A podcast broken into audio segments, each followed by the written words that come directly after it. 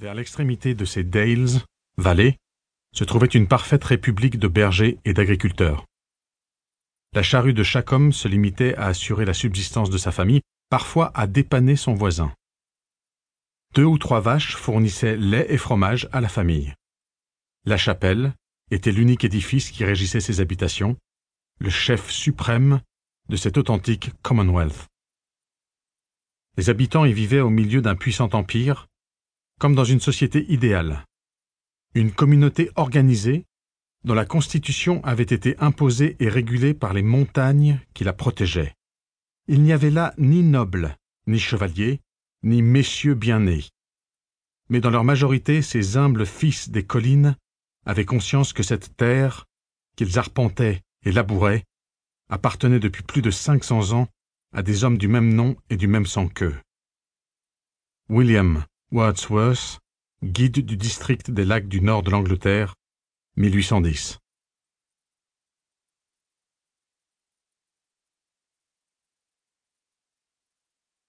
Heft. Nom commun. Nord de l'Angleterre. Premièrement, partie d'un alpage à laquelle s'est habitué un animal d'élevage. Deuxièmement, animal qui s'est habitué à cet alpage. Verbe transitif. Nord de l'Angleterre et Écosse. S'acclimater et s'attacher à une partie d'un alpage. S'applique à un animal d'élevage et plus particulièrement à un troupeau de moutons. Hefted. Adjectif. Du vieux norrois heft. Tradition. Désigne le troupeau qui s'est attaché à cet alpage. J'ai compris que nous étions différents, réellement différents, par un matin pluvieux de 1987. J'assistais à une assemblée, entre les murs en béton du collège de notre petite ville, construit au rabais dans le style année 1960.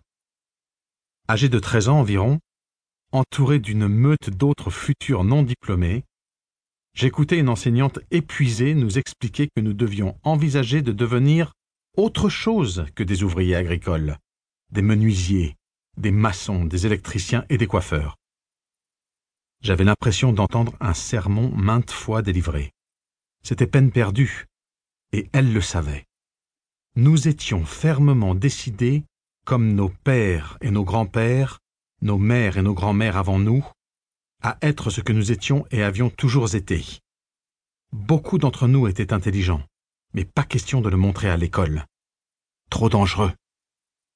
Entre cette enseignante et nous, il y avait un abîme d'incompréhension. Les gamins intéressés par les études étaient partis au lycée du coin un an plus tôt, laissant les ratés croupir ici pendant encore trois ans, dans cet endroit où personne n'avait envie d'être. Le résultat s'apparentait à une guérilla entre des professeurs largement désabusés et des gamins qui s'ennuyaient fermes et se montrait parfois très agressif. En classe, nous jouions à un jeu qui consistait à casser le plus de matériel scolaire possible en prétextant un accident. J'étais doué pour ce genre de choses. Le sol était jonché de microscopes brisés, de spécimens de laboratoire, de tabourets bancals et de livres déchirés. Une grenouille repêchée dans le formol nageait la brasse sur le sol les robinets de gaz brûlaient comme des derricks, et une fenêtre était fêlée. La prof, dévastée, nous regardait en pleurant, pendant qu'un appariteur tentait de ramener l'ordre. Le cours de maths m'avait paru plus intéressant le jour où un élève et un prof avaient échangé des coups de poing jusqu'à ce que l'élève décampe en dévalant l'escalier et traverse les terrains de sport boueux pour finalement être rattrapé et mis KO par le professeur. Nous avons applaudi, comme s'il s'agissait d'un formidable plaquage pendant un match de rugby. De temps en temps, quelqu'un essayait, sans succès, d'incendier l'école. Un garçon que nous martyrisions s'est suicidé quelques années plus tard dans sa voiture. Nous avions l'impression d'être enfermés dans un film de Ken Loach. Si un gamin maigrelet avait débarqué avec une cresserelle, personne n'aurait été surpris. Un autre jour, j'ai déclaré à notre proviseur, interloqué, que l'école était une véritable prison et une atteinte à mes droits civiques. Il m'a regardé d'un air étrange et m'a demandé Mais que ferais-tu chez toi? Comme si c'était une question à laquelle on ne pouvait pas répondre. Je travaillerai à la ferme. Ai-je répondu, stupéfait moi aussi, qu'il ne voit pas l'évidence. Il a haussé les épaules, en signe d'impuissance, m'a ordonné d'arrêter de jouer les idiots avant de s'éloigner. Quand des élèves s'attiraient de gros ennuis, il les renvoyait. Alors, j'ai envisagé de lancer une brique dans la fenêtre de son bureau, sans jamais oser le faire. Et donc, durant cette assemblée en 1987, je rêvassais en regardant tomber la pluie derrière les fenêtres. Je me demandais ce que faisaient les hommes de notre ferme au même moment, et ce que j'aurais dû faire aussi quand j'ai constaté que ce rassemblement avait pour sujet les vallées du Lake District, où mon grand-père et mon père étaient éleveurs. Alors j'ai appuyé sur le bouton Marche. Après avoir écouté cette foutue prof pendant quelques minutes, j'ai compris qu'elle nous trouvait trop stupides, pas assez imaginatifs pour faire quelque chose de nos vies. Elle nous mettait au défi de nous élever au-dessus de notre condition. Nous étions trop abrutis pour avoir envie de quitter cette région avec ses sales boulots, sans avenir et sa mentalité provinciale étriquée. Il n'y avait rien pour nous ici. Il fallait voir la réalité en face. Dans son esprit, Vouloir quitter l'école prématurément pour aller travailler avec des moutons, ça prouvait que nous étions plus ou moins idiots. L'idée que nos pères, nos mères et nous-mêmes puissions être des gens fiers, travailleurs et intelligents, voire admirables, semblait la dépasser. Nous devions donner une piètre image de nous-mêmes à cette femme pour qui la réussite se manifestait par l'éducation, l'ambition et une situation professionnelle notable. Je crois n'avoir jamais entendu quelqu'un prononcer le mot université dans cette école. Personne ne voulait y aller, de toute façon, car ceux qui partaient cessaient d'être des nôtres. Ils changeaient et ne pourraient jamais vraiment revenir, nous le savions d'instinct. Les études étaient une porte de sortie, mais nous n'en voulions pas. Notre choix était fait. Plus tard, je comprendrais que les communautés industrielles modernes sont obsédées par l'idée d'avancer et de faire quelque chose de sa vie. J'en suis venu à haïr ce que cela sous-entend. Rester chez soi et exercer un métier physique, ça ne vaut rien. J'écoutais cette prof de plus en plus agacée et constatais que, bizarrement, elle connaissait notre région et affirmait l'aimer. Mais elle en parlait elle y pensait en des termes totalement étrangers à ma famille et à moi-même.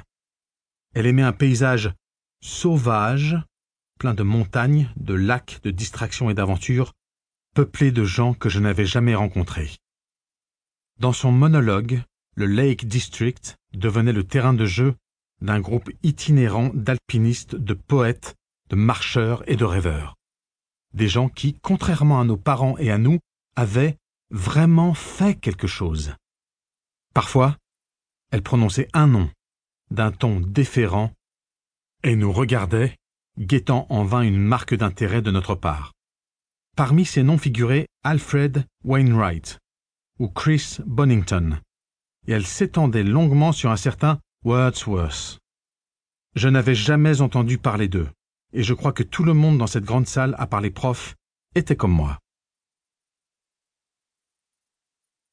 C'est au cours de cette assemblée que j'ai fait connaissance avec cette façon, essentiellement romantique, de voir notre paysage.